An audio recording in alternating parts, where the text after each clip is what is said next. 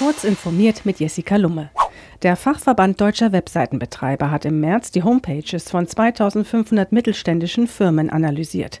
Das Ergebnis 1023 Angebote, also 41 Prozent der untersuchten Seiten, waren fehlerhaft, in einem teils sehr schlechten Zustand und für Betreiber sowie Nutzer nicht sicher.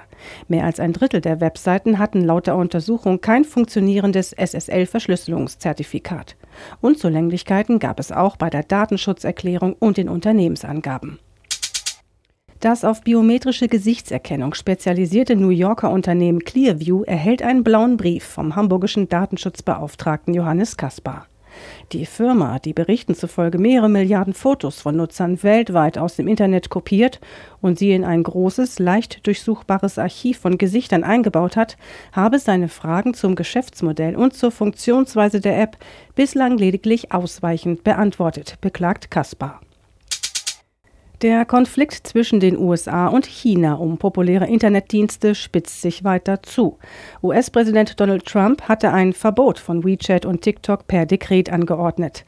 Trump fürchtet, Peking könnte die Anwendungen nutzen, um sensible Daten von US-Bürgern abzusaugen. Analysten warnten, dass ein Ende von WeChat auf dem iPhone, sollte dieses auch für China gelten, zu massiven Verkaufseinbrüchen bei Apple in dem Markt führen könnte. Wie nun der gut vernetzte IT-Nachrichtendienst The Information meldet, könnte China auf das TikTok- und WeChat-Verbot mit einem Gegenschlag reagieren, einem kompletten Bann des App Store in China.